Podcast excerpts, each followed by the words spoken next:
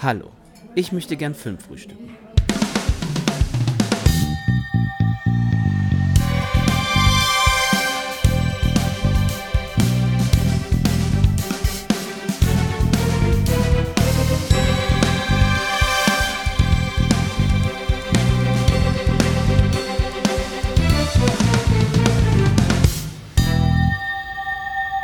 Herzlich willkommen zu einer neuen Folge Filmtoast. Heute mit einem angetoastet Schrägstrich Fokus zu einem der meist erwartetsten Filme des Jahres. Mein Name ist Leo und neben mir auf der Düsseldorfer Filmcouch begrüße ich den Kenan.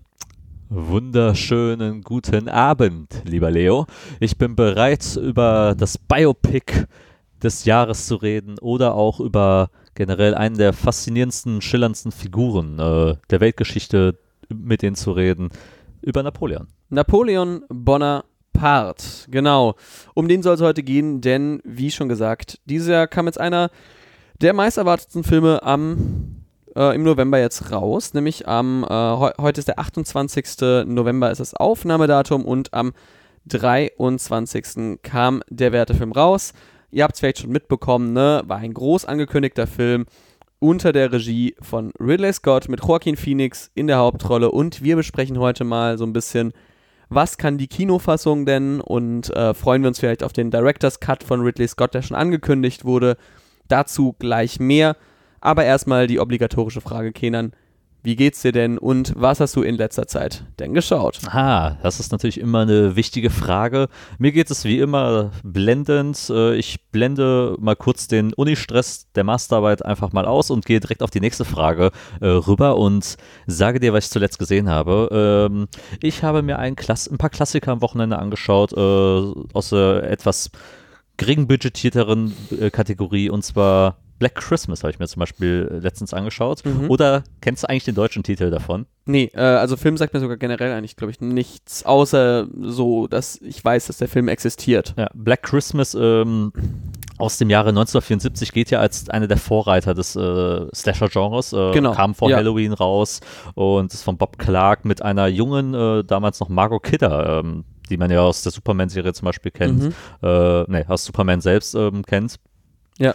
Und ist ja super, super spannend in, in, der, in der Hinsicht einfach, äh, dass oft viele Leute vergessen, dass der eigentlich, äh, eigentlich so zum Slasher-Film eigentlich äh, mit dazu sind, eigentlich mit, mit so einem der Gründungsvätern in Anführungsstrichen. Genau, mehr als dass der Film existiert und ein Slasher, ja, Slasher-Vorfahre ist sozusagen, genau. weiß ich auch nicht. Ja. Hat den genialsten deutschen Titel, der heißt Jesse, die Treppe in den Tod.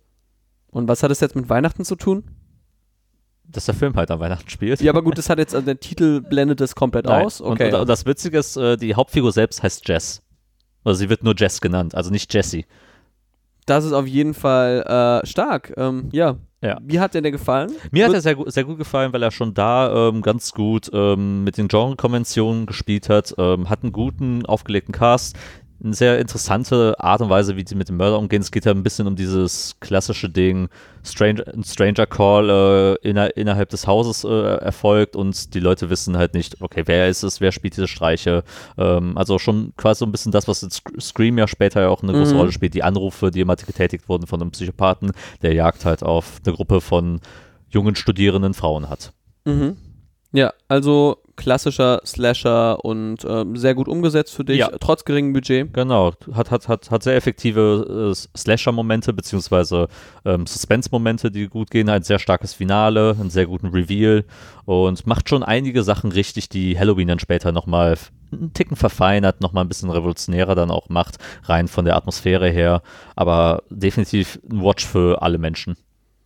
Das klingt auf jeden Fall nach äh, einem kleinen Tipp. Äh, gibt es den gerade irgendwo zu sehen oder bist ich du äh, nach Amerika gereist? es gibt den aktuell tatsächlich auf Freebie ähm, zu mhm. ähm, überschauen, ohne Werbung tatsächlich. Oh, cool. Ja. Freebie generell ein äh, Streamingdienst, der äh, sehr spannend ist. Äh, der, der, der, gewachsen ist, finde ich. Ja. Mit, also für, für mich mit der Zeit, weil er doch einige gute, auch klassische Filme auch mit dabei hat und auch im Serienbereich ein paar interessante ältere Produktionen vor allen Dingen. Ja, äh, Bosch zum mitarbeitet. Beispiel läuft jetzt auch dort, das weiß ich. War ja, war ja sonst immer ein Prime Original. Genau, also finde ich eigentlich ein ganz äh, spannendes Modell von Freebie. Genau. Meinen äh, letzten Film, den ich gesehen habe, äh, den äh, habe ich nicht auf Freebie gesehen, sondern eben auf der, bei der großen Schwester äh, beim Haus mit dem A.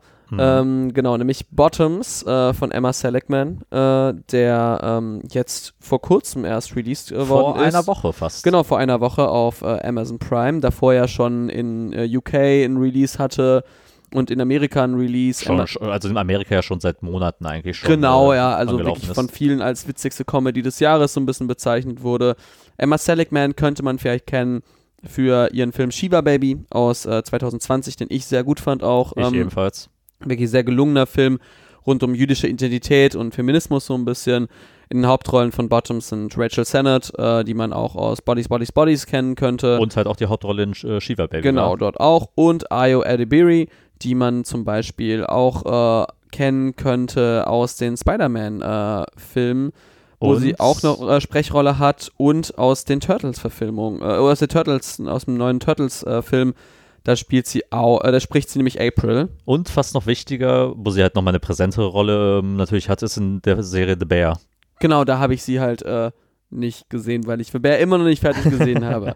Äh, genau, aber ja, ähm, genau, also da auch eben Sprechrollen und jetzt sozusagen in The Bear eben auch und ähm, jetzt in Bottoms und ich fand den Film ganz gut auf jeden Fall. Der hat coole, coole Witze und ist manchmal herrlich übertrieben, das finde ich sehr, sehr cool. Erinnert mich an vielen Stellen auch zum Beispiel an Filme wie Booksmart zum Beispiel. Äh, ich finde manchmal, dass er in seiner Umsetzung mir dann manchmal zu sehr auf die Tube gedrückt wurde, so ein bisschen Mhm. und nicht dieses Fingerspitzengefühl hat, das äh, zum Beispiel äh, Shiva Baby hatte und auch nicht dieses irgendwie diese, diese jugendliche Frische manchmal, die zum Beispiel äh, für mich Booksmart hatte, weil Ja. ich finde, man merkt leider dann doch äh, Rachel Sennett und Ayo Edebiri an, dass sie halt nicht mehr 17, 18 und auf der Highschool sind. Gut, muss man sagen, im amerikanischen äh, Kontext gefühlt jede zweite Serie, aber bearbeitet mit SchauspielerInnen, die gefühlt 30 sind.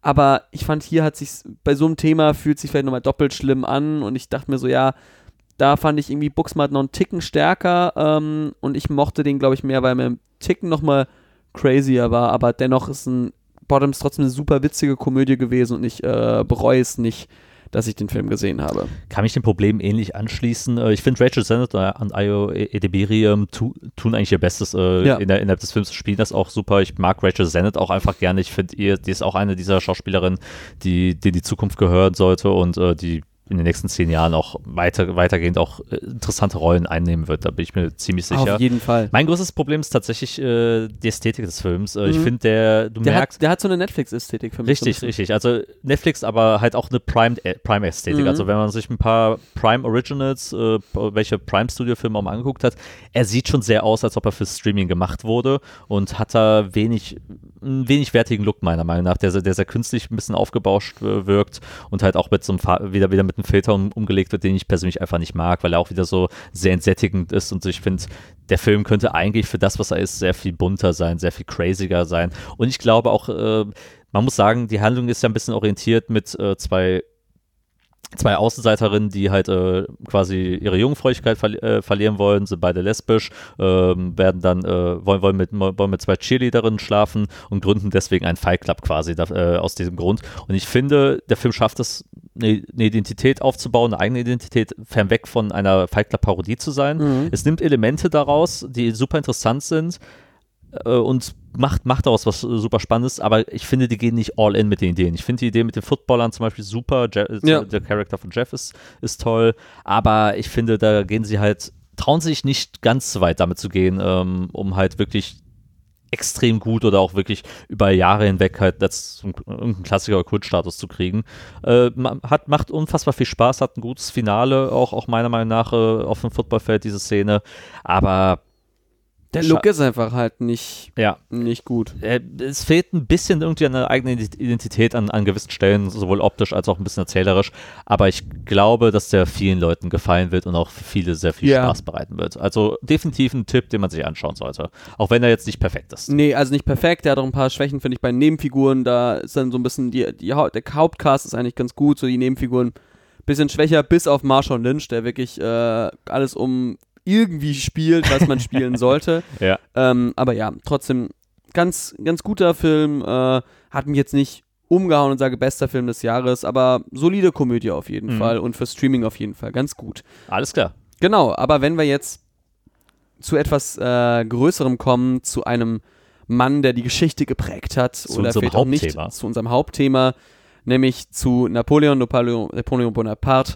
Wie gesagt, äh, bevor wir auf den Film zu sprechen kommen, können wir noch mal ein bisschen drüber äh, reden, über die Entstehungsgeschichte des Films und beziehungsweise auch die Figur von Napoleon in der Filmgeschichte fällt so ein bisschen Ja. dann ist ja nicht die erste, ja, der erste Versuch einer Annäherung an diese Figur, die ja doch äh, zwar eine reale Figur ist, aber für viele so ein bisschen so einen mystischen und so ein bisschen legendären äh, Anstrich hat, weil da natürlich sehr viele ikonische Sachen sind, äh, krönt sich selbst zum Kaiser etc. pp. Schlacht Ganz bei genau. Waterloo, stirbt einsam auf seiner Insel da. Genau, also wenn du mal ein bisschen äh, einen Abriss machen willst, was ist denn da so die Faszination mit Napoleon und wer hat sich schon alles dran versucht? Ich glaube, das Ding ist ja auch, und das überrascht sicherlich viele, dass es Napoleon im Kino selbst gar nicht so häufig gibt. Es gibt ihn immer als Referenzfigur, als Popkulturfigur auch, Mhm. auch wo er verzahnt wurde. Ich meine, sowas wie Bill und Ted's Adventure, Nachts im Museum, gab es, glaube ich, auch, äh, wenn ich mich nicht täusche, eine, eine Napoleon-Figur. Ähm, äh, es, da- das das wird es immer geben, aber so richtig als ein Napoleon-Langspielfilm gab es eigentlich nur relativ wenige. Es gab, also die wohl berühmteste ist definitiv aus dem Jahre 1927 von Abel Gance. Äh, 330 Minuten ist auch unter Filmliebhabern auch, auch das, das größte Werk, weil sich der Film aber in diesen 300 330 Minuten auf halt den Italienfeldzug von 1796 bis 1797 auch noch kon- konzentriert und halt ausführlich die ganze Ausbildung, die Kadettenjahre äh, rannimmt, aber auch, wie gesagt, hier nicht die Gänze des ganzen Lebens betrachtet.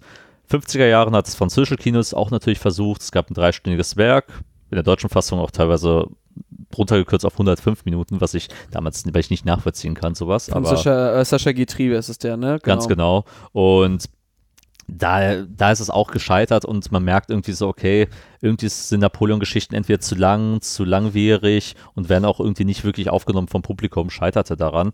Dann hat es Abel Gance auch nochmal versucht, der hat die Schlacht von Austerlitz zum Beispiel dann, ähm, dann inszeniert. Der dann, heißt äh, ganz kurz Abel Gance, glaube ich. Äh, er ist Franzose, aber nee, deswegen. Äh, ist, ist fair enough, fair enough. genau, Ähm, bevor, wir, bevor uns jetzt die, äh, das Publikum äh, um die Ohren rennt. Genau, naja, deswegen. wohl eher nur du.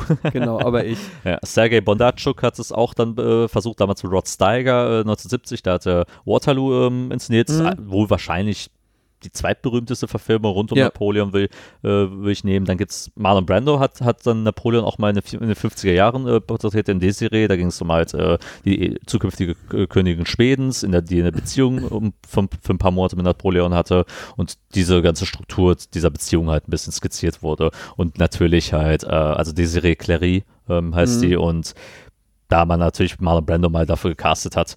Ansonsten gab es eigentlich nicht mehr so viel. Äh, natürlich dazu. dann noch Napoleon Dynamite. Das war natürlich dann der, Ja. der, der, der letzte Napoleon-Film. Und natürlich über das größte unvollendete Werk der, neben, neben, neben dem äh, Jodorowsky-Dune wahrscheinlich, ähm, ist natürlich Kubricks äh, Ding. Genau. Ähm, Kubrick sollte, war, wollte ein großes Napoleon-Epos gestalten, hat Millionen von Dollar schon verschlungen an Skizzierungen, Drehbuch, Entwicklungen, hat sich wirklich ausführlich Gedanken gemacht, welche, wie, wie, die Schlacht, wie die Schlachten sein sollen, welche Kostüme getragen werden, äh, die Felder, die Modelle, die dafür gebaut wurden. Also wirklich, war viel zu teuer fürs Studio damals. Der, er durfte dann Clockwork Orange dann drehen, wenn, man, wenn er ähm, Napoleon halt dafür, dafür ditcht. Da Das- muss man sich fragen, was es für ein Deal eigentlich ist. Ja, du darfst dieses Monumentalwerk machen, Ja. wenn du den anderen aufgibst, so ein bisschen. Richtig, weil Dr. Orange natürlich auch sehr viel von Kontroversen und von seinen Ideen natürlich auch sehr geprägt war, aber da hat man ihm damals wenigstens das Go gegeben. Und aktuell ist ja die Debatte, äh, die herrscht die Diskussion und die Planung, dass Spielberg, äh, dass sich das Drehbuch annehmen wird. Das Drehbuch gibt es ja auch übrigens als richtig eigenes Buch ja auch zu kaufen. Ähm, und dieses halt dann verfilmen will, beziehungsweise als eine Miniserie inszenieren. Ja. Deswegen, also es ist wahrscheinlich nicht das Ende äh, von Napoleon irgendwie in der Popkultur. Man muss sagen, wenn er eben häufig porträtiert wurde im amerikanischen Film, dann war es dann häufig der kleine wütende Franzose so ein bisschen. Das war Richtig. ja so die Richtig. Karikatur, die er ist. Und nun hat sich eben Ridley Scott gedacht, wir sollten dem mal ein richtiges Denkmal äh, stellen. Oder Ganz auch genau. nicht. Wir werden gleich drüber reden. Ja. Aber genau, äh, zum Film. Der Film, wie gesagt, äh, jetzt am, 23, am 27. Nee, nee, am 23. November in die Kinos gekommen. Genau, Ridley Scott führt Regie, in der Hauptrolle Joaquin Phoenix als Napoleon Bonaparte, äh, Vanessa Kirby als Josephine Bonaparte hat man noch, in weiteren Rollen äh, zum Beispiel äh, Tara Im als Paul, Paul Barras zum Beispiel oder ähm, dann Ben Miles als Colincourt. Wer hat eigentlich Marie Antoinette gespielt? Äh, Marie Antoinette ist eine sehr gute Frage, wer sie gespielt hat. Steht äh, das überhaupt in den Credits dort? Ich finde es nicht gerade, wer sie gespielt hat, denn äh, da werden wir auch gleich. ah, doch, Catherine Walker. Catherine Walker war es, okay. Catherine Walker und äh, natürlich noch der wichtigste Name für deutsche Fans, natürlich Ja- Janis Niewöhner spielt, Hippolyte Charles, den zeitweisen äh, ja, äh, Lover von äh, Josephine Bonaparte. Warum ist Janis Niewöhner jetzt überall eigentlich? Wir wissen es nicht, ne? Also, äh, wobei das letzte Mal, dass äh, ein deutscher Schauspieler in einer internationalen Produktion einen, einen Auftritt hatte, war ja unter anderem auch David Cross mal in äh, The Kingsman. Ja. Das war auch ein spannender Moment. genau, müssen wir nicht weiter drüber reden. Aber genau.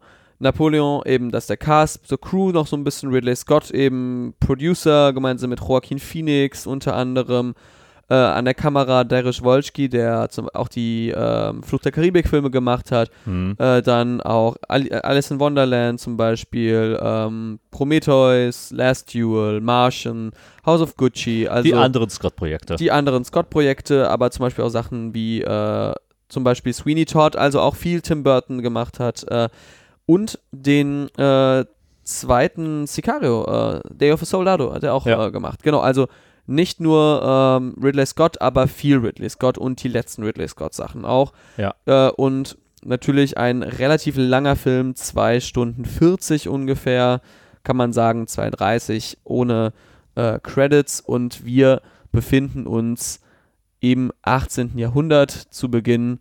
Und Kenan, willst du mal kurz sagen, wie sich denn Napoleon anfühlt, sozusagen? Worum geht's denn da in diesem Film? Ähm, das lässt sich schnell zusammenfassen. Ich will da auch nicht zu, zu viel verlieren. Es- Der Film gibt uns ein Greatest Hits Album äh, all seiner großen äh, Taten quasi, angefangen mit der Französischen Revol Revolution, der Wiedereroberung von Toulon. Dann äh, erleben wir natürlich auch diverse Schlachten, sagen wir es mal so, der, der Italienfeldzug wird kurz, kurz an, an, angerissen, dann Ägypten. Ägypten, dann gehen wir rüber, äh, dann sind wir ja schon fast bei Austerlitz, dann sind wir ähm, ähm, Davor noch die Kaiserkrönung. Er die sich hier selbst zum ja, Kaiser. die Kaiserkrönung, Austerlitz, den Russlandfeldzug, äh, neben, nebenbei natürlich äh, seine ganze Kennenlernen, Hochzeit mit, mit Josephine ähm, und dann bis hin zu Waterloo. Ja, bis zu Waterloo und äh, zwischendurch noch Elba natürlich. Elba und, natürlich, ja. Äh, dann, Und dann, äh, und dann St. Helena. Ja, und dann St. Helena, ganz schön. Ähm, dort, äh, wie gesagt, ist, wir, haben mal, wir haben nachgeschaut für unseren anderen Podcast. Es sind, glaube ich, nur 24 Stunden von Düsseldorf mit dem Flieger. Also ähm, lässt sich machen. Ähm, wie gesagt, darum geht es in äh, Napoleon, das Auf und Ab und im Vordergrund stehen zwei Figuren, nämlich Napoleon Bonaparte und nicht nur er alleine, sondern eben auch seine Ehefrau Josephine Bonaparte. Genau. Im Vordergrund eben genau, weil es sich um ein Ehepaar handelt, was ein bisschen ungleich ist. Sie ist auch ein bisschen, äh, sie, sie ist ein bisschen älter als er. Im Film wird es ein bisschen umgekehrt, indem Vanessa Kirby äh, Josephine spielt und der ungefähr dr- 18 Jahre ältere, ähm, nicht ganz, nein, nicht ganz, aber doch äh, 14 Jahre ältere Ja. Joaquin Phoenix Napoleon spielt. Das ist aber sozusagen Semantics und wir haben aber sozusagen auch ein Bildnis dieser Ehe, die ja nicht immer ganz einfach ist, sagen wir es mal Ja. so. Und ähm, wir haben in den weiteren Rollen eben einfach nur sozusagen die Personen, die um ihn rum sind, äh, Minister und die das Frankreich darstellen, wie es damals ist, nämlich ein sehr wandelbares Frankreich, gefühlt äh, nach der Revolution. Alle wollen sich gegenseitig an den Galgen und an den Kragen und an die Guillotine. Und da ist die Frage natürlich, wird ein solcher Film einer solchen Gesellschaft gerecht? Ich würde nämlich sagen, nein. Nein, auf keinen Fall. Ähm, wir wussten schon alle im Vorfeld, denke ich, äh, wenn du einen Napoleon-Film erzählen möchtest, der sein ganzes, der schon fast sein ganzes Leben eigentlich äh, beinhaltet, und hier haben wir wirklich die Kindheit, die Familie, äh, die ganze Kadettenausbildung haben wir schon geskippt. Aber wir, wir decken ja trotzdem einen Großteil seines Lebens damit ab. Wussten wir, dass das in zweieinhalb Stunden oder zwei Stunden 40 nicht tragbar sein wird. Du wirst Das- irgendjemandem nicht gerecht. Richtig, richtig. Das, das wissen wir uns schon. Aber wir haben uns ja schon immer, immer wieder die Frage gestellt, warum funktionieren Biopics häufig nicht und warum fühlen sie sich auch immer sehr unterwältigend an? Und das war immer, immer eines der Hauptprobleme. Man wird eben einer Lebensgeschichte nicht gerecht, weil man halt quasi immer ein Best-of liefert von vielen Stationen. Und die besten Biopics, die wir äh, erlebt haben, sind Psychogramme oder halt auch eben ähm, Standortbestimmungen einer, äh, einer, eines wichtigen Ereignisses eine, einer Person. Oder einfach der Fokus auf irgendwas, die in einer Perso bei einer Person, die im Vordergrund steht. Zum Genau. Beispiel, warum funktioniert für mich äh, zum Beispiel Rocketman relativ gut? Ich sage nicht, es ist, es ist makellos, aber warum funktioniert es sehr gut? Weil es sehr sozusagen die Figur des Elton John und die Sucht und sozusagen und die Freundschaft zu Bernie Taupin in den Vordergrund stellt. Ja. Und jetzt nicht großartig die 500 anderen Thematiken äh, die vielleicht Rechtsstreite waren, sondern eigentlich das relativ die Beziehung und die Sucht sozusagen in den Vordergrund stellt und das untermalt mit Musik, die Spaß macht. Genau. Pl- Plus, plus ist es halt einfach, einfach, es entscheidet sich, ein gewisses Genre halt zu verkörpern, Ja. gewiss was anderes zu erzählen. War eine, eines der besten Biopics meiner Meinung nach zum Beispiel ist Raging Bull, also Wie ein wilder Stier von Martin Scorsese mit, ähm, mit Robert De Niro in der Hauptrolle, wo Jack, die, das Leben von Jack de la Motta ähm, abbildet. Und da geht es halt auch einfach nur wirklich äh, nicht wirklich sein Leben abzubilden, sondern Jack de la Motta als Menschen zu präsentieren, das ein Psychogramm zu erstellen und was ihn antreibt. Und das in einem sehr experimentellen Schwarz-Weiß-Design. Mhm. Und das hat, das, sowas funktioniert für mich dann immer ganz gut. Und wir haben es, ich habe schon ge genannt, das größte Problem an Napoleon selbst ist natürlich die Frage, kann 2023 ein Napoleon-Film über Napoleon in der Form, wie es Ridley Scott erzählen möchte, überhaupt funktionieren? Kann es dem gerecht werden? Sollten wir eigentlich nicht, wie wir gerade auch schon erwähnt haben, eine Steven Spielberg-Serie abwarten, wo uns das nochmal ausführlich präsentiert wird äh, und wo man sich halt die Zeit nehmen kann, Person, Gesellschaft, Poli die Politik dahinter, ähm, alles zu porträtieren, das Militär und so weiter, ähm, ob das nicht sinnvoller wäre.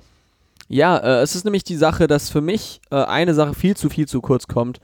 Das ist nämlich die innenpolitische Sache eines äh, Napoleon Bonaparte, weil wenn man sich einen Zeitstrahl anschaut und was der auch geleistet hat für das Land, so ein bisschen mit dem Code Napoleon, was ja eigentlich eines der ersten äh, Grundgesetze sozusagen für ähm, Demokratien ist oder auch ein Vorbild für viele andere Gesetzesbücher in anderen Ländern, ist er ja nicht nur so ein so ein kaputtes Kind, was irgendwie äh, tobt, weil jemand ihm die Sandburg kaputt gemacht hat, wie er manchmal dargestellt wird, sondern er ist auch ein, ein Regierungspolitiker. Zwar ein Tyrann, das muss man sagen, aber er ist auch ein Innenpolitiker. Er ist nicht nur ein Feldmarschall, wie er eben in Ridley Scotts Film sehr, sehr viel dargestellt wird. Und das kommt für mich viel, viel zu kurz. Die ganzen Intrigen, die gesponnen werden und die ganzen Pläne, die man hat, um Napoleon wieder an die Macht zu bekommen, wenn er zwischenzeitlich auf Elba ist, das funktioniert für mich nicht, weil es sozusagen mir ist so, wir handeln alles mal schnell ab, hier werfen wir mal da was rein, da werfen wir ein bisschen rein, da werfen wir ein bisschen was rein und reimt euch mal eure Geschichte zusammen.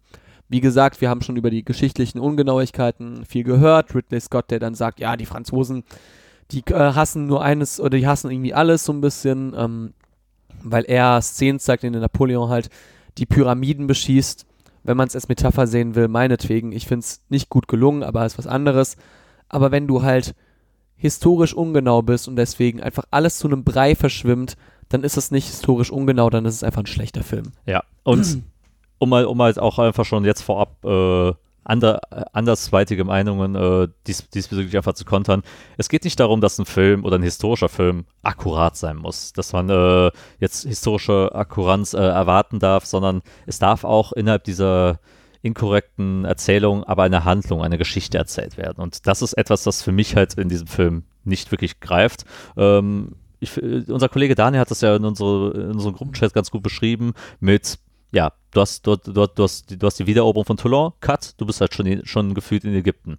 Ich bin jetzt noch kurzzeitig in Italien gewesen, aber das Ja. war zehn Sekunden, jetzt bin Ja, ich hier. und dann bist du in Ägypten und dann denkst du so, okay, warum, wa- warum wird das Edit, äh, versucht das Editing so schnell zu sein? Warum, warum gibt er mir nicht Zeit, halt äh, all, das, all das zu fühlen, äh, all das mitzukriegen, was gerade vor mir passiert ist oder mich das so zu prozessieren zu lassen oder die Charaktere, dass sie überhaupt äh, ver äh, verstehen, was passiert eigentlich gerade vor, mir- vor, um mich herum? Warum ist gerade überhaupt Toulon überhaupt so eine wichtige Szene? Zum Ja. Beispiel. Genau, ähm, ich finde, es gibt eine Möglichkeit, wie man das machen könnte, wie man wirklich das fühlen lassen könnte, indem man nämlich sagt, okay, diese ganzen Schlachten und sowas, es ist für unsere Hauptfigur einfach nur Job und wir lassen diese Person wirklich ihr wahres Ich zeigen. Ja. Und indem man sagt, wir machen das als Psychogramm. Wir nehmen wirklich die Figur Napoleon und dann, manchmal ist es dann manchmal so, dass man halt schnell mal plötzlich in Italien ist, dann plötzlich in Ägypten. Dann ist es nicht schlimm, wenn du sagst, wir legen anderen Fokus drauf und dafür hätte man die Möglichkeit gehabt, denn Napoleon ist nicht nur seine größten Schlachten und Hits, sondern wir zeigen auch mal die Ehe zwischen ihm und Josephine. Eine Ehe, wie ich schon gesagt habe, die gar nicht mal so einfach ist und die sehr mehr- mehrdimensional ist, weil zumindest so, wie es uns überliefert wird, Josephine nicht die einfachste Person ist und eine Frau ist mit einem sehr eigenen Willen und auf jeden Fall äh, die für eigene, einige Konflikte gesorgt hat. Und da finde ich, hätte man ja ein, e- eine enorm grandiose Möglichkeit, genau diesen Konflikt auszuspinnen. Und so wie es auch vermarktet wurde und auch mit Vanessa Kirby natürlich auch eine sehr brillante Schauspielerin dafür gecastet wurde und sie auch einen super Job macht, meines Erachtens nach. Sie, Sie ist das Tollste am Film, mit, neben der Schlacht von Austerlitz für Ja. mich. äh, weil sie kriegt es hin, diesem, dieses mehrdeutige Spiel halt äh, uns näher zu bringen. Weil bei ihr weißt du nie wirklich, liebt sie Napoleon wirklich? Ist sie, äh, was für, was für Moti- Motive verfolgt sie? Will sie ja auch im Prinzip nur die Mach Macht im, Prinzip ausüben? Weil du siehst ja am Anfang, Anfang des Films oder Anfang ihrer Beziehung, sie, sie geht ihm fremd, während er, während er gerade eben im Ägypten ist. Ähm, er kriegt es mit, kehrt deswegen auch zurück und, das, und riskiert quasi eine, eine Desertierung de- deswegen zum Beispiel.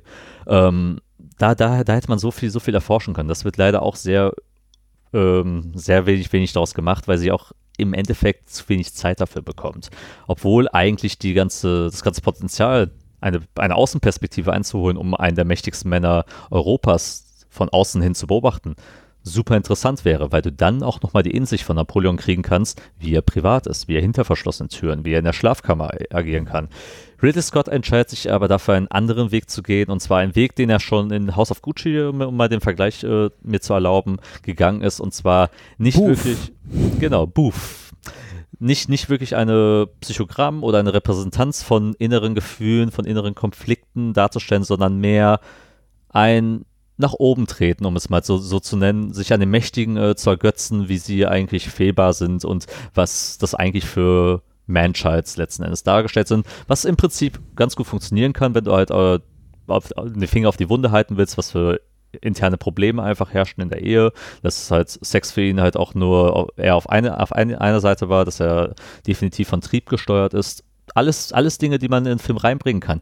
Aber er hat das halt in einem sehr komödiantischen, sehr humoristischen Gewand reingebracht, was mir dann irgendwann mal schwerfällt, weil ich dann die ganze Zeit in dem Glauben bin, okay, Napoleon ist ein ziemlich armes Würstchen, er ist ein ziemlich lächerlicher Mann. Und in der nächsten, nächsten Sequenz ist dann Waterloo, wo, wo er dann episch auf ein, in Zeit, gefühlt in Zeitlupe auf ein Pferd reitet und, einen der, und, und den größten Eroberer Europas spielen soll. Das kaufe ich dann einfach dann nicht. Was nicht heißen soll, dass das nicht existieren kann. Natürlich Richtig. kann jemand im, im Bett ähm, ein weirder Typ sein und äh, in seiner Beziehung absolutes Würstchen, aber nach draußen ein starker Macker sein. Klar. Ähm, das heißt nicht, dass es nicht existieren kann, aber genau. es geht um die Inszenierung, wie das inszeniert wird. Und auf Richtig. der einen Seite ist es Und eine die absolute Tonalität halt auch. Genau, auf der einen Seite ist es tonal eine absolute Farce, wie er dargestellt wird, und auf der anderen Seite wird dann aber in einem größten Pathos wie möglich der Napoleon gezeigt, der große Herrscher, dass da einfach eine Dissonanz entsteht.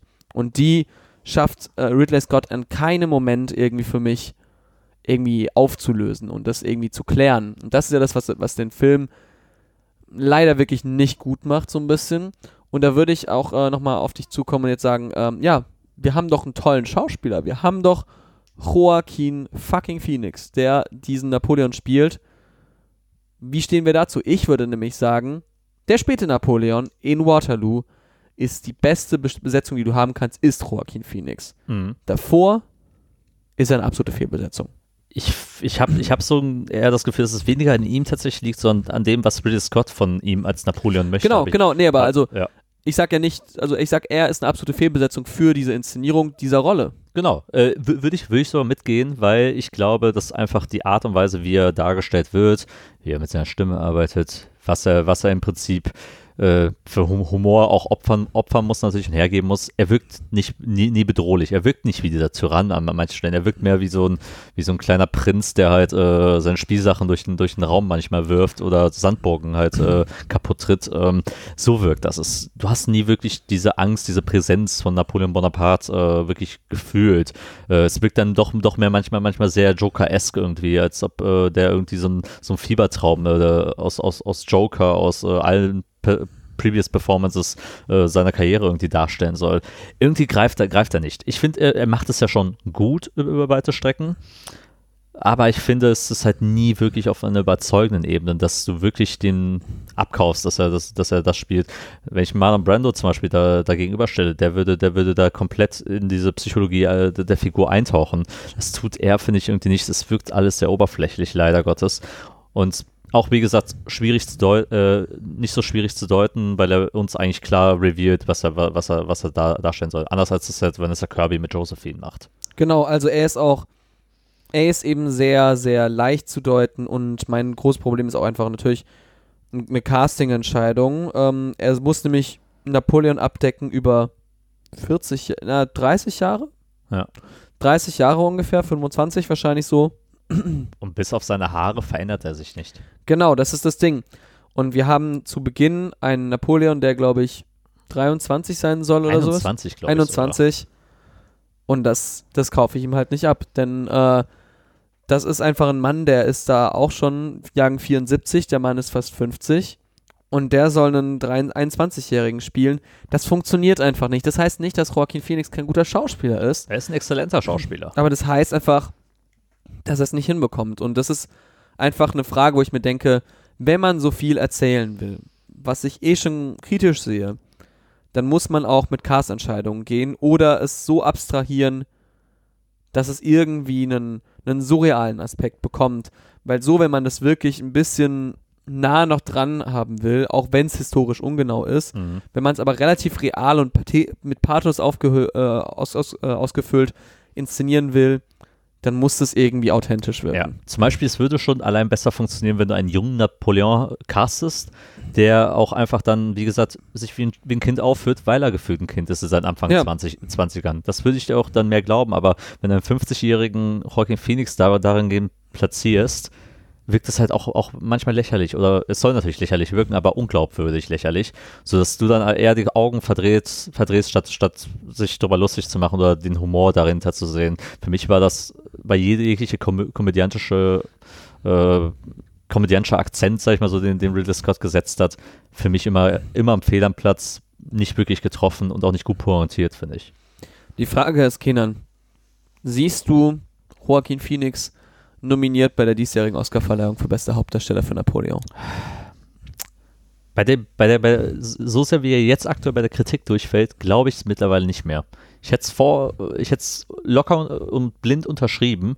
Ähm, mittlerweile glaube ich das nicht mehr, weil ich glaube mittlerweile es fallen mit äh, viel zu sehr seine die Kritiken einfach, einfach über, über ihn her, über den ganzen Film und auch Ridley Scott natürlich auch äh, seine Statements dazu auch abgibt und das verkauft. Ich glaube, der Film fällt mittlerweile durch. Ja, ich mich auch. Also ich, ich kann mir aktuell vielleicht in technischen Kategorien vor, äh, Kostüm, vorstellen, dass er bei Kostüm auf jeden Fall Kamera vielleicht, eben ja. Tonschnitt oder sowas, wo ich mich, weil ich einfach zu wenig auskenne, bin ich ehrlich, ähm, äh, könnte ich mir da vorstellen, dass er da vielleicht ein paar Nominierungen einheimst, aber ich glaube, in der Kategorie beste Nebendarstellerin, wo Vanessa Kirby nominiert werden könnte, ist die Konkurrenz zu groß, vielleicht. Mhm. Ich weiß nicht, was noch als kommen könnte, aber es könnte schwierig werden, vielleicht. Gerade das, ja, das Feld, Feld der weiblichen Haupt- und Nebendarstellerinnen sind halt auch einfach, ist halt voll besetzt. Du hast halt äh, ein ziemlich gutes Jahr dahingehend. Das, das wird schwierig. Das, es könnte sein, würde ich nicht ausschließen, aber glaube ich nicht. Genau, und beim, beim Hauptdarsteller bin ich mir auch ziemlich sicher, dass er es nicht mehr schaffen könnte, einfach weil der Film gerade so durchfällt und man muss aber jetzt sagen, dass natürlich. Und es, gibt, es gibt auch einfach so viel bessere Leistungen. Genau, es gibt bessere Leistungen und natürlich aber auch, der Film fällt bei der Kritik durch und Ridley Scott macht einfach gerade so marketingmäßig, glaube ich, Fehler. Ich glaube, die wären manchmal ganz froh, wenn er mal nichts dazu sagen würde. ähm, es ist alles gerade ein bisschen eine Farce geworden. Ja. Aber es gibt natürlich noch ein, ein Ass im Ärmel für Apple, wo der auch äh, bald starten wird, nämlich einen viereinhalbstündigen Director's Cut, der, glaube ich, geplant ist. Vier, St- ob viereinhalb Stunden, weiß ich nicht, aber vier Stunden ist, Ja. ist wurde, schon- wurde ja schon im August, glaube ich, er- erstmalig angekündigt, dass das in die, in die Planung geht. Und natürlich im Februar soll Napoleon ähm, auf Apple landen. Mhm. Das ist, glaube ich, so das früheste Datum, was ich Stand jetzt weiß. Und es ist ein, es ist ein guter Schachzug, weil Apple wird, wird natürlich aus dem Kino, werden die Kinozahlen nicht wehtun. Das wird kein Problem für die, für die sein. Es wird den Kinos eher wehtun, äh, die den Film äh, rausbringen müssen, dass die dann halt vielleicht eher mittelmäßige Zahlen erzielen könnten, weil die Leute sagen, warum soll ich mir halt, halt in Anführungsstrichen einen unfertigen Film angucken, wenn das wahre, äh, der wahre Goldschatz in Anführungsstrichen Hinter Quasi. verschlossenen Türen bleibt. Ganz genau, weil wir wissen, Leute, Leute, gerade die Ridley Scotts Fa äh, Fans sind, wissen, dass halt bei der Director's Cut häufig besser sind. Königreich, Königreich der Himmel zum Beispiel oder im Himmel ist, ähm, ist, ist, ist, ist halt zum Beispiel auch ein Film, der eine Stunde mehr äh, im Puffer hat und halt im Prinzip alles Wichtige weggelassen wurde in der Kinofassung. Blade Runner ist auch ein Film, der 17.000 Schnittfassungen hat und Ja.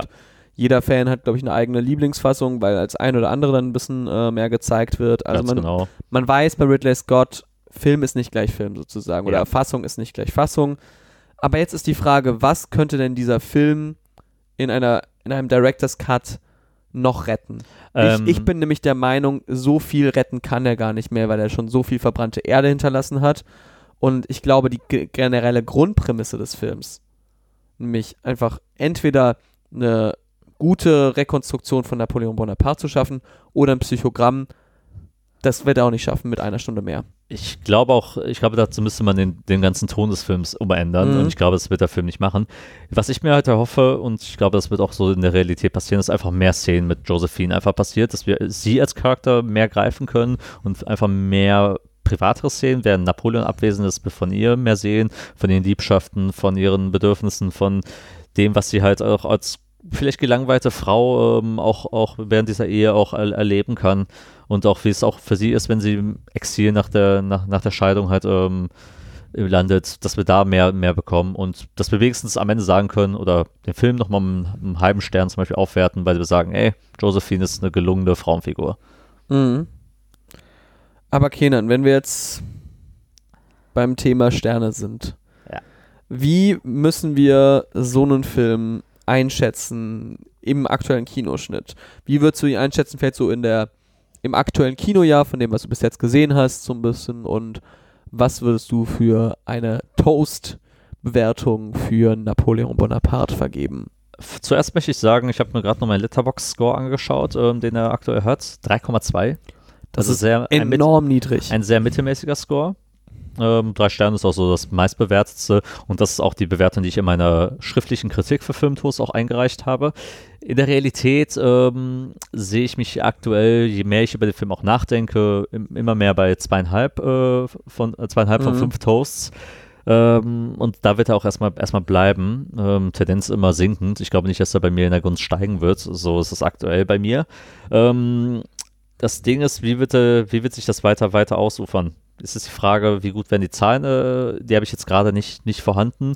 Die müsste, könnte man sich eigentlich jetzt noch reinziehen, weil die vom Wochenende theoretisch verfügbar sein sollten. Ob, die, ob er gut gestartet ist äh, am ersten Wochenende und wie sehr natürlich auch ein, einbrechen wird äh, am zweiten.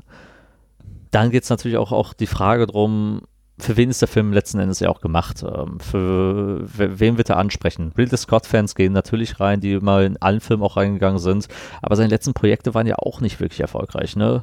The Last Duel war ein richtiger Off- Box-Office-Flop. House of Gucci war nicht erfolgreich. Er kriegt das große Budget zusammen. Wir reden hier auch wieder von einem, von einem dreistelligen Millionenbudget, was, was reinfließt. Apple wird es auffangen können, weil sie halt äh, wahrscheinlich durch den 4-Stunden-Cut einige Abozahlen äh, nach oben generieren können.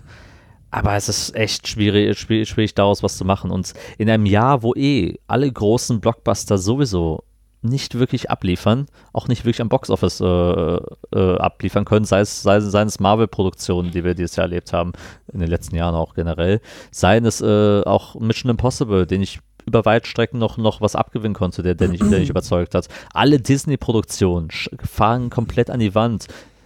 Auch a Flower Moon, so sehr ich den mag, äh, ist natürlich mit seinem hohen Budget schwierig, schwierig, da große, große Zahlen zu erzielen, auch mit seiner Laufzeit. Napoleon wird auch nicht das einspielen, was, was gewünscht ist. Du kannst mir gerne Zahlen nennen, falls du die gerade hast. Ich habe sie gerade nicht gefunden, aber ähm, es ist auf, also zumindest in der letzten Woche, glaube ich, nicht mehr in den Top 10.